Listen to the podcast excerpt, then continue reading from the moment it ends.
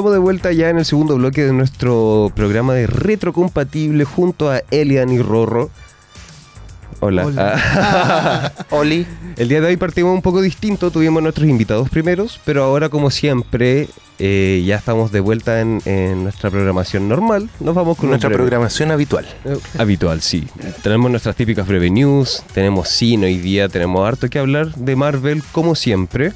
Pero antes te quiero invitar a mi mundo y a confiar tu conexión a los expertos. Cámbiate ahora a la internet fibra más rápida y estable de Chile desde 7.495 pesos en tumundo.cl o llamando al 691 00 900. Mundo, tecnología al alcance de todos. Qué grande mundo. Grande mundo. Aplausos.mp3. Aplausos. Un, un aplauso. Y también recordar las redes sociales de nuestro programa y de AE Radio en Facebook. Nos pueden encontrar como arroba aerradio.cl. En Twitter nos pueden seguir como ae-radio. Y en Instagram y TikTok nos pueden encontrar como arroba aerradio. Por supuesto también en todas las plataformas de streaming. En iTunes y en Spotify nos pueden encontrar también como el homónimo. Sí, está en, en Spotify está todo, así que pueden realmente volver a escucharnos. Y ahora, Elian, por favor, cuña, porque nos vamos con las Breve news. Ahora sí. Estas son las breve news. En retrocompatible, porque somos cultura pop.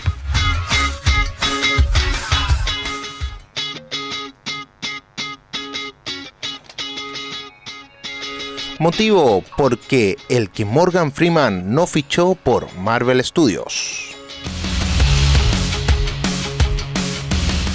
Marvel Studios emite una declaración sobre el controvertido reparto. La música de Man of Steel de Zack Snyder pudo haber sido muy distinta. Wong, abierto a tener su propia serie de Marvel Studios. Las últimas locuras de Ezra Miller, el satanismo y la adoración. Iron Man no tendrá, no tendrá sustituto en el UCM.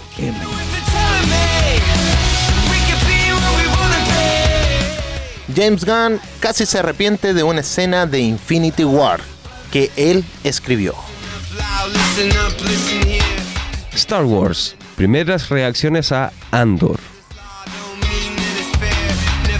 Oye, oye, oye, oye, oye. Oye, tenemos, no son tan breves las noticias, son hartas, pero tan bastante buenas. extensas, tan- pero están buenas. Tan buenas, tan buenísimas, porque en realidad tenemos harto Marvel, bueno, ha sucedido varias cositas en el universo cinematográfico, o en realidad fuera del universo cinematográfico de Marvel, y bueno, ahí tenemos algunas cositas que eh, están hablando sobre Morgan Freeman, que dice aquí, Marvel Studios se plantearon la posibilidad de contratar al veterano actor Morgan Freeman para Thor Love and Thunder.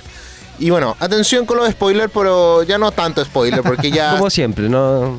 Siempre ha sido así. Es que, mira, ya ha pasado, ya, ya está en Disney Plus.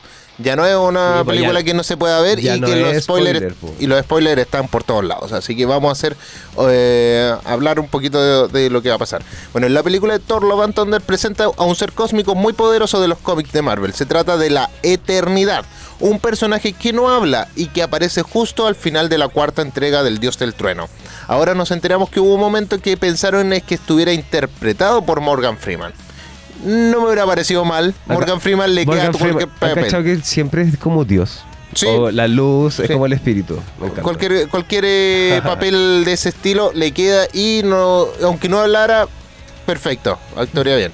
Pero bueno, abro comillas, el supervisor de efectos visuales de Thor Love and Thunder, Jack Morrison, compartió más detalles sobre la eternidad en una entrevista con Josh Wilding. Dice así, bueno, ciertamente pasamos por muchas, opos- muchas opciones diferentes para llegar a eso, pero creo que todos sentimos que a veces en realidad menos es más. Entonces, o te das cuenta por completo y les preguntabas a los cineastas, ¿vamos a elegir a alguien para esto? Esto finalmente será, ya sabes, como Morgan Freeman jugando a ser Dios otra vez. Vamos a hacer eso porque si lo hacemos me gustaría saberlo antes para poder ir y obtener escaneos y cosas así. Eh, bueno, Jake Morrison revela que Marvel Studios decidieron que ese momento pertenecía a Thor, Jane Foster y a Gore. Por lo que añadir a un personaje con la cara de Morgan Freeman hubiera sido demasiado. Bueno, nuevamente abro comillas y dice, y realmente sintieron que pensé que esto era súper inteligente. Este Taika Waititi y la pandilla de Marvel, ese momento realmente pertenece a los tres actores. Ya sabes, tirar un montón de diálogos, añadir otro, podría distraer la atención de una escena pesada y emotiva, francamente. Pero bueno, A mí me, habría gustado ver a Morgan Freeman como la cara de la eternidad. Sí, pero tampoco es como que le agregara mucho más. Porque estaba bien la escena. Esa fue una de las. Dentro de toda la escena, creo que fue lo mejor que estuvo ahí. Y que no estuviera sobrecargado de más actores, estaba bien. Encuentro que Justo, está lo bien. justo y necesario. Sí, sobre todo que mm, iba a ser como un cameo casi. Como que vamos a poner a Morgan Fre- Freeman como algo al todopoderoso nuevamente. Pero bueno, está bien. Oye, Es ya un que buen te- actor, es un gran actor. Morgan. Excelente. Sí. Hace películas ganadoras de Oscars totalmente. Totalmente. Sí. Tiene hasta una serie y cosas Muy así. ahí. parecido al. ¿Cómo se llama este otro que antes era pistolero, que después hizo La Mula? eh, el Gran Torino. ¿Y ¿Cómo es el que hizo? Gran Torino. Yo solo veía a Carly. ¿Cómo se llama? No, no, no, la estoy hablando de la película. Eh, Este gallo que es un buen director. Lo que me están escuchando ya deben saber quién es. Mira, yo sé quién es, pero no me puedo acordar el nombre, así que lo, estoy buscando. también y no me, no me sale. Eh, Bueno, ya se acordarán. Clint Eastwood. Clint Eastwood. Clint Ah, Eastwood. Oye, a ya, todo ya, esto ya, me acordé de Clint Eastwood, o sea, me acordé de Fefe, nuestro legendario locutor, Fefe. que eh, le mando un abrazo a Fefe porque él le gusta mucho a, el, a Clint Eastwood. O sea, al revés, le gusta mucho Clint Eastwood. Oye, hablando de Clint Eastwood, se me ocurrió una buena idea para el próximo especial. Podría ser Gorilas. Me gusta Estaría bueno. La dejo votando. Me gusta ¿eh? La sí, ahí. podría ser, me La dejo tinca, me votando. parece. Muy bien. Nos Oye, quedan- ya que, ya que tenemos la palestra Marvel Studios, tenemos noticias porque la película de Capitán América Nuevo Orden Mundial, que se estrenará en el 2024, ha provocado cierta controversia con su reparto. la copucha. Durante la fase 4 de Marvel Studios se han esforzado mucho por traer personajes de todas partes del mundo. Caballero Luna era de Egipto, eh, Shang-Chi era de origen asiático, Miss Marvel tiene familia de Pakistán, etc. Ahora parece que esa tendencia continuará en la fase 5 a pesar de que pueda generar cierta polémica. Todo comenzó durante la convención de Disney eh, D23, cuando se reveló que Capitán América Nuevo Orden Mundial incluiría a la actriz Shira Haas como Sabra, una superheroína israelí. Ella es una mutante con estrechos vínculos con su gobierno mientras trabaja para el Mossad, la Agencia de Inteligencia Nacional de Israel. Esto provocó que Marvel Studios fuera acusada de que se adentraba en el conflicto entre Israel y Palestina, así que han hecho un comunicado para defenderse, abro comillas. Mientras que nuestros personajes e historias están inspirados en los cómics, siempre están recién imaginados para la pantalla y el público actual, y los cineastas están adoptando un nuevo enfoque con el personaje de Sabra, que se presentó por primera vez en los cómics hace más de 40 años. El conflicto que mostrarán no se centrará en problemas territoriales actuales. Marvel Studios está planeando una historia a gran escala en todo el mundo, así que Capitán América, Nuevo Orden Mundial, proba- probablemente los villanos no tendrán nada que ver con el conflicto entre Israel y Palestina. Yo creo que ahí van a estar tomando superhéroes recientes o nuevos, por decirlo así, de varios países, porque ya no, se, no va a estar enfocado solamente en Estados Unidos. Y, y, Claro. y está bien, o sea, si pudieron a tener a Miss Marvel, que que una superheroína pakistaní, ¿cómo no van a poder tener de otro país? Independiente si es Israel, puede ser eh, México, puede ser, eh, no sé, cualquier país de Asia, cualquier cosa. Que igual yo creo que es porque la, la situación entre Israel y, La tensión y que está Gaza es una tensión igual reciente, todavía siguen como en conversaciones tensas. Y es algo sensible, Sí, es algo pero, sensible que está Pero para. ¿para qué nos vamos a, a- Nosotros, que no estamos dentro de ese conflicto, nos vamos a calentar la cabeza. Voy a hablar desde la ignorancia. ¿Hay algún eh, superhéroe que sea latinoamericano Eh, en el mundo de Marvel o DC? mira, en el mundo de Marvel está, sí, sí, hay varios, pero que me acuerden en este momento, Pero no. chileno, así como el negro Piñera. No, No, no, no, no, no, no recuerdo. Mirachman. Eh, hay uno que es eh, Blue Beetle, pero ese es de DC. Que él es, eh, bueno, un extraterrestre, un, un escarabajo extraterrestre, que se pone en la espalda de un chico eh, mexicano. ¿Ya? Entonces eh, ahí obtiene poder este chico. Pero él es, eh, eh, él es mexicano, prácticamente. ¿Ya? Eso, y se viene una película de eso. Pero mm, en Marvel sí hay, eh, bueno, No recuerdo en este momento. América Chávez creo que ella estaba dentro de los que eran eh, puertorriqueños, si no me equivoco, algo por ahí, pero no estoy seguro. Aguanta el Eh. Chapulín Colorado, siempre. Siempre. No, pero ¿Pero siempre no es hay- latinoamericano? más encima. No, me fui ya. El, eh, bueno, ya, na- nada más que hacer. po. Eh, Nada que decir. Nada que decir. Sigamos avanzando con las noticias. Y bueno, no se calienten la cabeza con esos problemas. Si son películas, hay que disfrutarlas. No, no hay que darle tanto conflicto Sí. a las cosas. ¿Para Oye, lo que, lo que decía yo, pues, la música de Man of, of Steel de Zack Snyder pudo haber sido muy distinta. Porque eh, quisieron utilizar la música de John Williams para la película Ma- Man of Steel, pero Warner Bros. se negó. Puta Warner siempre, Siempre, ahora siempre siempre- remar al ¿Pero otro lado, le encanta. ¿Por sí. qué? Es su propio enemigo. Amigos de Warner, voy a sacar mis Nadie es peor que yo, dice. Voy a No. sacar mis bitcoin desde de Warner. Personajes en la historia de las películas de superhéroes han cobrado vida en la pantalla grande con tanta frecuencia como Superman. El más reciente fue la versión de Zack Snyder para el DCEU. Y cada nueva versión de Superman viene con su propia banda sonora. Pero si hay un tema con el que puedas identificar que es una película del hombre de acero, es el que compuso el maestro John Williams en 1978 para la película de Richard Donner y que ha pasado sin duda a formar parte de la cultura pop. Por supuesto, yo creo que ustedes saben cuál es, ¿no? Tendrían que haberlo dejado. Por lo menos, mira, Claro. no, no dejar la canción como tal, sino que un guiño. Sí, siempre el guiño así como. eh, de- esta es la fanfarria de Superman. Tú po, sabes, sí. claro, tú ¿Cómo, escuchas cómo era, algo- cómo era? Espérate, ¿cómo era la.? ta- No, no, estoy pensando en otra, pero. Ah, no. Tarara, ¿esa no? No, esa es la de Star Wars, La de. Star Wars. Pero. ¿cómo, cómo, no- cómo- Me estáis confundiendo, po, Vamos, vamos a buscarla. ¿Cómo Oye, era? pero sí, pues es que es, es algo muy común, igual que te ponen, no sé, la canción de Harry Potter, tú sabes que es Harry Potter. No, no sé cuál es. No, ¿cómo Tun, Harry Potter? turun, tun. Ya, sí. Tun, tun, tun. Muy bien, muy bien. Sí. O la de Volver al Futuro. ¿Cuál es esa? Eh, Ah, ¿cómo no se la A sabe? mí me gusta la de Story. La historia sin fin. Sí.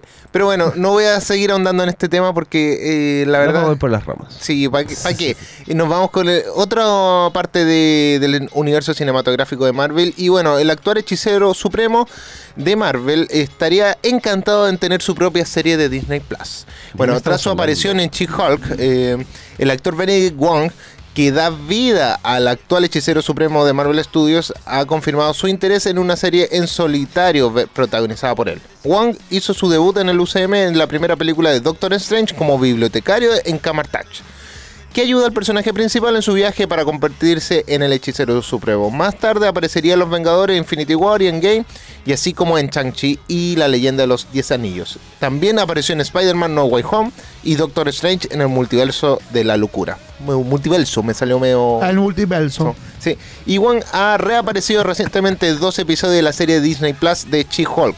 Ya, en el primero de ellos fue llamado a actuar como testigo y en el segundo ya está dentro de. Bueno, ha aparecido nuevamente dentro de las mismas características como testigo de un juicio de abominación, después de hacerlo haberlo sacado.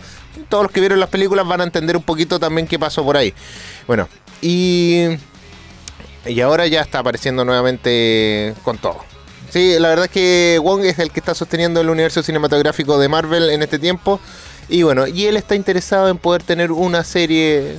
Si se la dan, bien. Yo Oye, creo que va a ser sí. cómica esa serie, más que de como así súper. eh, Claro. Porque el personaje igual es cómico, no es tan así como serio. Él es serio, pero. eh, Pero igual tiene cierto sarca- como ironía y sarcasmo. A lo Deadpool. sí. Sí, pues. Sí, él, o sea, él es como más inocente dentro de las cosas, como que. como ignorante de- en alguna área. No, no ignorante, inocente diría Oye, yo. yo creo que no- yo quiero que nuestro colega Andrew Palas nos cuente un poquito de las locuras de Ra- Ezra Miller. Que le escuché delante que sí. Hablando el de un y la adoración Pasaba de un inocente a alguien que no es tan Ah, inocente. está loco. Como la, como la Demi Lovato. ¿ah? Por supuesto. Bueno, todos saben lo que ha pasado con Ezra Miller en el último tiempo, todas sus eh, realidades, abusos, eh, problemas que han salido a la luz. Y últimamente han salido a la luz un reportaje sobre las locuras de Ezra Miller y están relacionados con extraños comportamientos religiosos y divinos. Como la locura del emperador. Cuando tenéis plata no sabéis que en qué gastarla. Así mismo. que. Así mismo, como dijo Vanity Fair, que sacó a la luz un reportaje muy intenso e interesante sobre Ezra Miller, más concretamente sobre las últimas locuras del actor de DC Comics. La situación con el intérprete lleva unas cuantas semanas en reposo, especialmente después que saliera a la luz todos sus problemas y de pedir perdón. Algunos creyeron que era un perdón un tanto tibio e impostado y que volvería a las andadas. En ese sentido, la información que ha sido publicada ahora no es nueva. Viene de tiempos pasados, cuando el protagonista de The Flash copaba las portadas semanas y semanas. Sin embargo, da un poco de repelús saber qué sucedía. Si atendemos a la información recogida por Vanity Fair, Ezra Miller abusó verbal y emocionalmente de todas aquellas personas que lo rodeaban. Se refería a sí mismo alternativamente como Jesús y el Diablo. Para colmo, el actor de DC, eh, del universo de DC tenía un altar en su vivienda dedicado a sí mismo. Allí obligaba a las mujeres que colocaran sus teléfonos móviles y otras ofrendas cuando visitaban su hogar. Unos comportamientos satánicos y de adoración que han hecho saltar las alarmas entre los fans. Oye, ¿Qué ¿Qué te parece?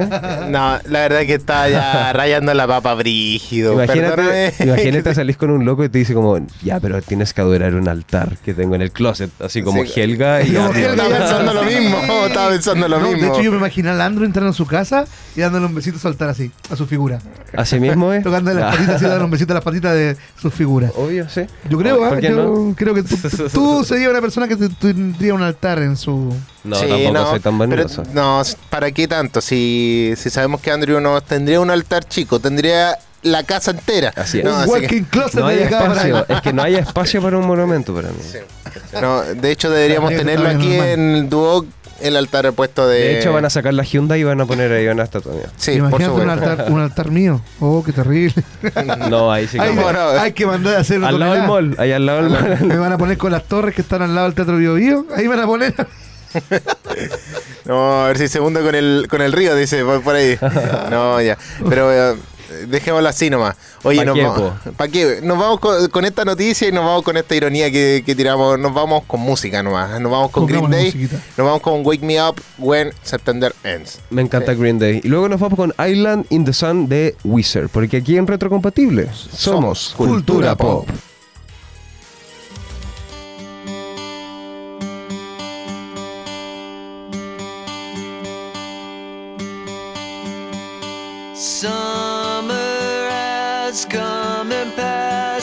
The innocent can never last. Wake me up when September ends. Like my father's come to pass. Seven years has gone so fast. Wake me up when September ends.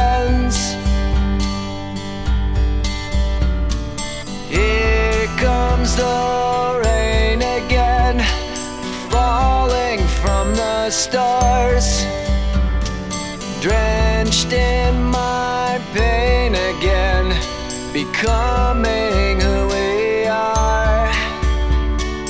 As my memory rests, but never forgets what I lost. Wake me up when September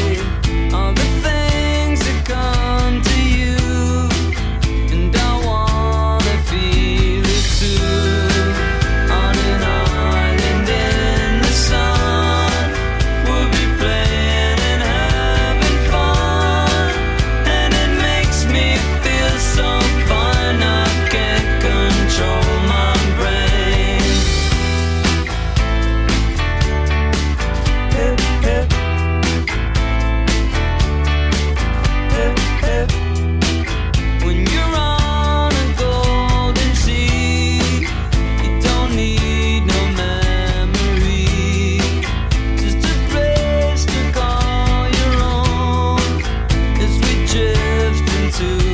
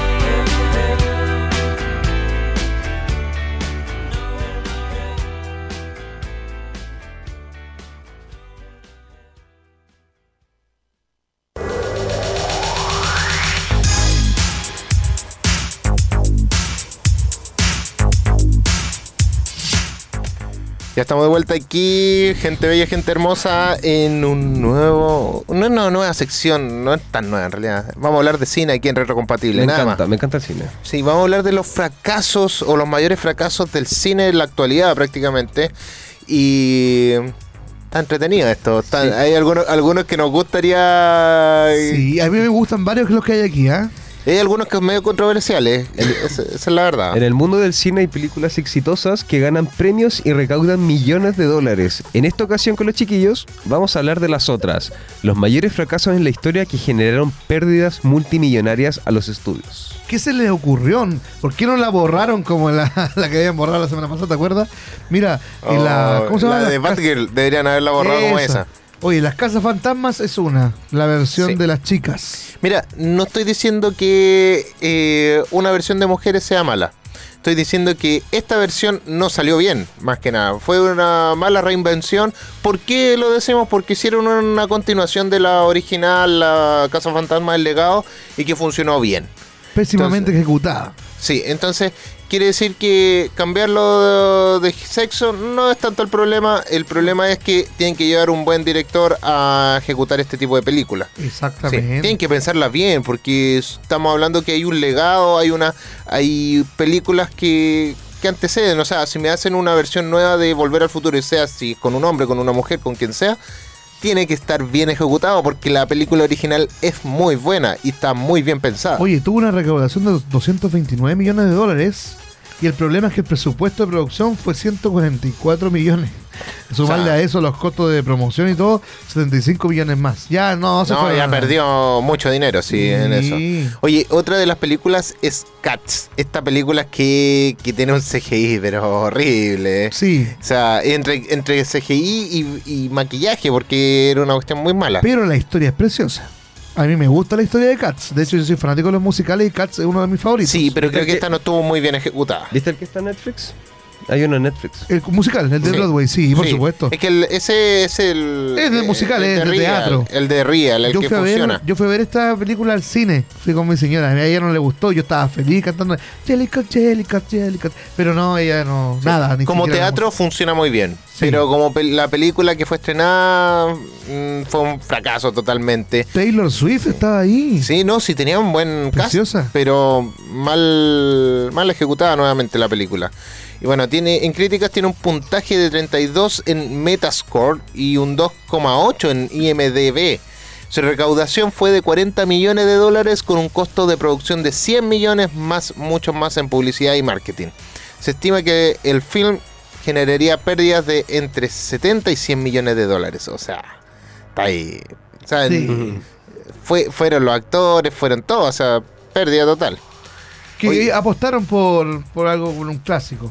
También hay otra película que está en el listado que dice Space Jam, una nueva era. Uy, ¿Ustedes vieron Space Jam? Mira, sí. Mira, la original Con la los vi. Looney Tunes. La original la vi y la, la nueva no la quise ver porque ya tenía tan, tan mala referencia que preferí Ya, no perder mi tiempo. Yo la vi en el cine con 6 años más o menos. Muy bonita la película. Space Jam 1. Y luego, mm, la muy olvidada, que también tiene que estar en el listado de las peores, el Looney Tunes de nuevo en acción. Que estaba Brendan Fraser. Creo que sí, yo sí la Sí, vi. sí. Sí. Sí, sí la vi. Y No, ahora Space Jam buena. 2 con LeBron James, que no, malísimo. Bueno, Space Jam, la última, generó pérdidas de más de 113 millones de dólares. Imagínate. Harto, po, Hay harto. otra en la lista que yo quiero nombrar que aquí yo discrepo. Yo creo que es la mejor película que ha hecho Disney. El Planeta del Tesoro. No, pero esa es una peliculaza por el planeta Sí, del tesoro. Pero, la hablando- película tuvo un presupuesto muy elevado, 140 millones de dólares, y apenas recaudó 110 Mm. millones. Eh, hablando de en el sentido de monetario, no le fue muy bien. Pero es una peliculaza. Yo encuentro Sí. que es una muy buena película junto con varias que Disney ha dejado en el olvido, como Oliver y su pandilla y otras que ahí no les ponen las luquitas que deberían poner. Yo creo es que esa película tiene muy buena historia, muy buen guion y muy buena animación. Eh, faltó apoyo, literalmente, faltó apoyo porque en esa época no, si bien se veía mucha película animada, pero de ese estilo era muy extraño.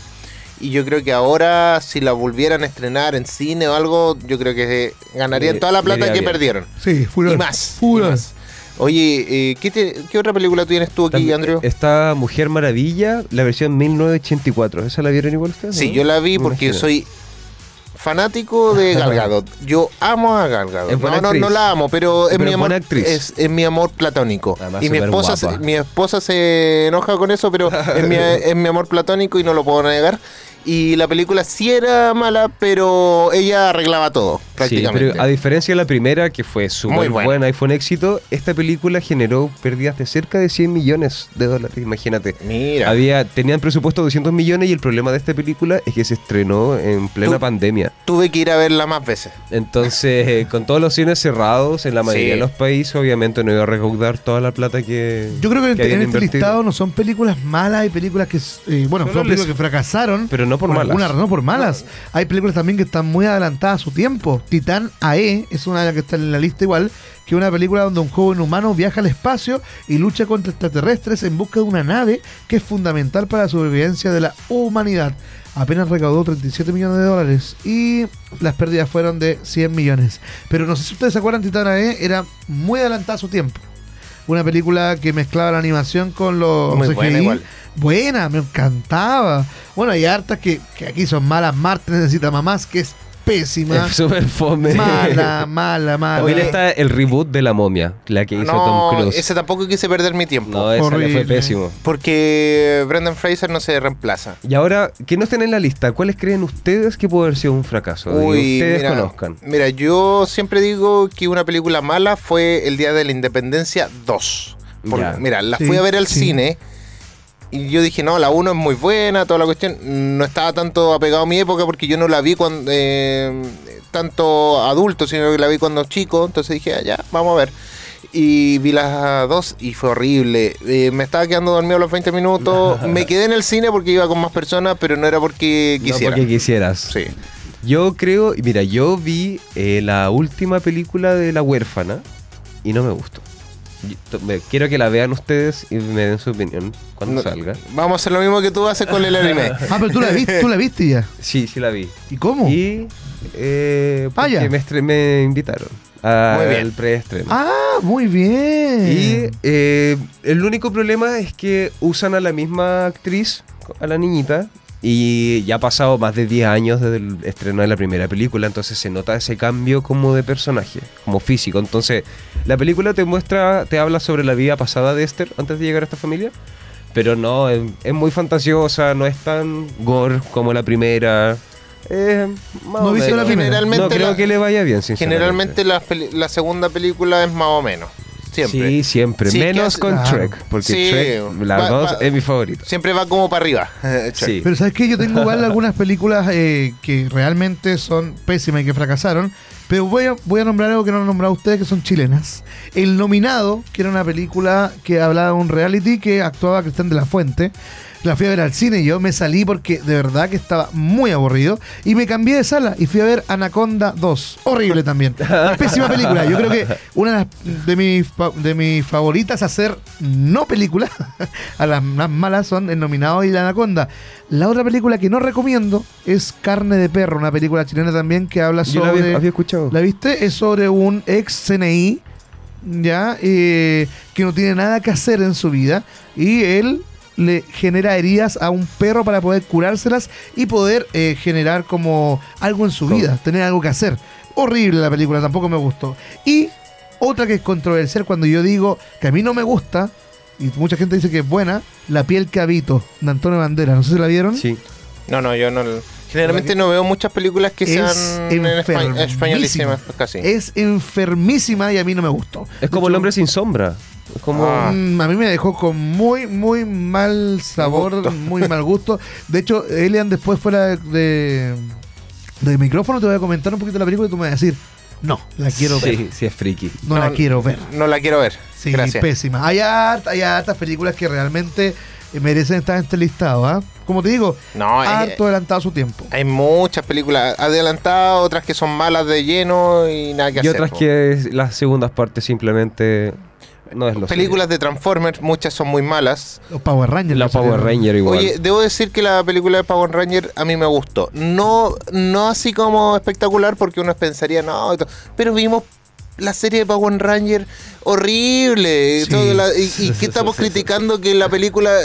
la, la serie de Power Ranger tiene un horrible guion, un horrible mm, traje, Todo, todo, todo, todo. es Es malo. la nostalgia nomás, po. O sea, y, y nos gusta igual. Es lo retro. Y ver la película, que tenían buenos efectos dentro de todo, un guion más o menos, y un buen cast dentro de todo, porque calzaban con los personajes.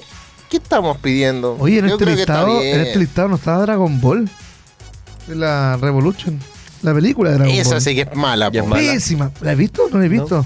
No la Pésima. veáis, po. No la veáis. No, si igual, Gracias. mira, igual si tú no has visto Dragon Ball y la quieres ver así como una película normal adolescente, vela. Pero si tú eres fanático de Dragon Ball y quieres ver algo bueno, No, y no no. veas tampoco Avatar, eh, o sea, no Avatar, sino que la, la el, el último maestro aire. El último maestro del aire, que es un live action de Avatar que Pero esa mala. sí la vi, es una que salió como hace 8 años, ¿o no? ¿Siete? Sí. Más, más, Sí, y sí, todo. salió en el es mala. 2000 horrible. 2010. La fui a ver al cine.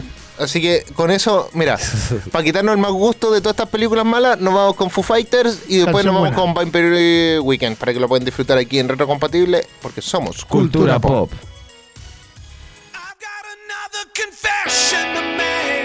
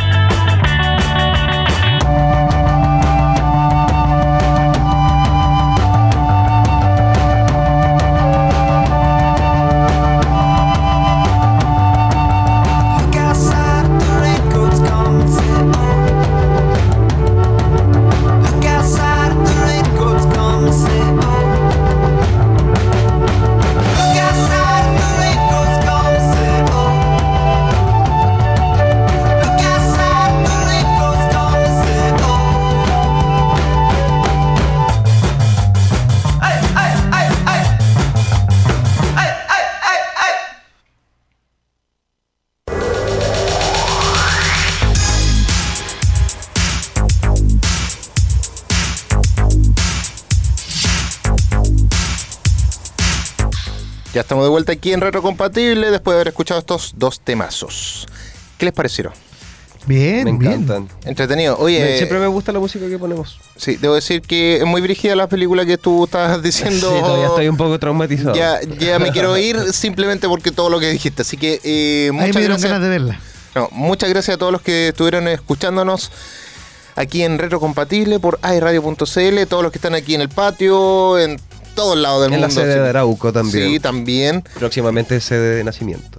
Ah, Ah, está enterado, Sí. Andrew, ¿ah? Sí, Obvio. está actualizado. No era sola, no, no de piloto pardo vive Andrew, sino que tiene más. No, no soy solo una cara bonita. Exacto. Oye, eh, gracias a todos y gracias Rorro, gracias Andrew por estar aquí y me, díganme sus redes sociales. A mí me pueden seguir como andrew.palas en Instagram para ver mis historias, mis carretes, mi día a día, mi ocio, memes, etcétera. Y yo los invito a seguir a Otakin-Anisinger, que es mi alter ego, que ya se puso aro, anda, pero súper bonito Otakin. Y la verdad es que ah, el sábado nos vemos en Coronel, así que toda la gente de Coronel que vaya a la plaza de Coronel porque vamos a estar ahí con la Feria Geek. Otakin-Anisinger.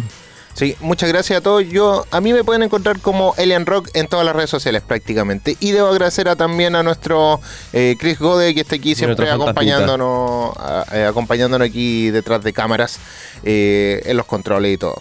Eh, eso. Y debo agradecer los saludos que me dieron de cumpleaños. eh, Obvio, sí, po. de verdad, hinché tanto por el cumpleaños y gracias, gracias por los saludos. Nos acordamos. No Yo- llegaron los regalos, pero bueno, de verdad, muchas gracias No por hay el saludo. plata. Eso es lo que importa. Sí, en este Había que país. Así comprar que- empanadas, había que comprar empanadas. Sí. Los choripanes estaban caros, así que no. Sí. ¿Muy caros? ¿6 lucas? 6 lucas, un choripán, 6 lucas. Ah, no, yo con 6 lucas compré un kilo de longanizas y el pan con las 6 lucas. Sí, está Nada que súper hacer. caro. Me los comí en la casa. Pero bueno, nada que hacer. Nada nos que vamos, hacer. nos despedimos. Es. Esto ha sido retrocompatible porque aquí somos. Cultura pop. Chau, chau, chau, chau.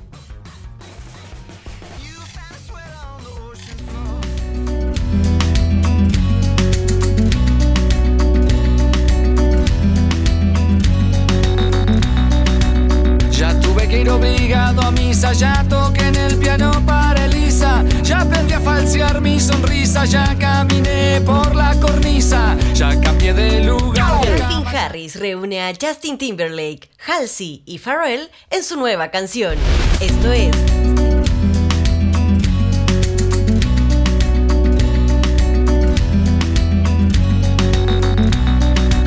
Ya tuve que ir obligado a misa, ya ya caminé por la cornisa, ya cambié de lugar mi cama, ya hice comedia, ya hice drama, fui concreto y me fui por las ramas, ya me hice el bueno y tuve mala fama, ya fui ético y fui errático, ya fui escéptico y fui fanático, ya fui abúlico y fui metódico, ya fui púdico, fui caótico, ya leí Arthur Conan Doyle, ya me pasé de nafta gasoil, a Breton y a Molière, ya dormí en colchón y en somier, ya me cambié el pelo de color, ya estuve en contra y estuve a favor, lo que me daba placer ahora me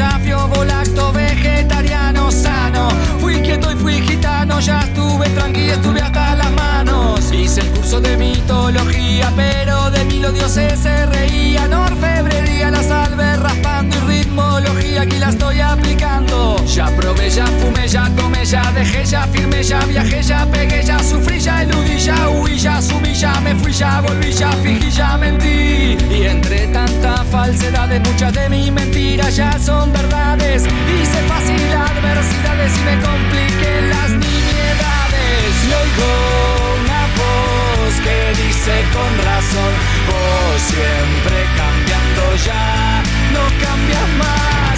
Y yo estoy cada vez más igual, ya no sé qué hacer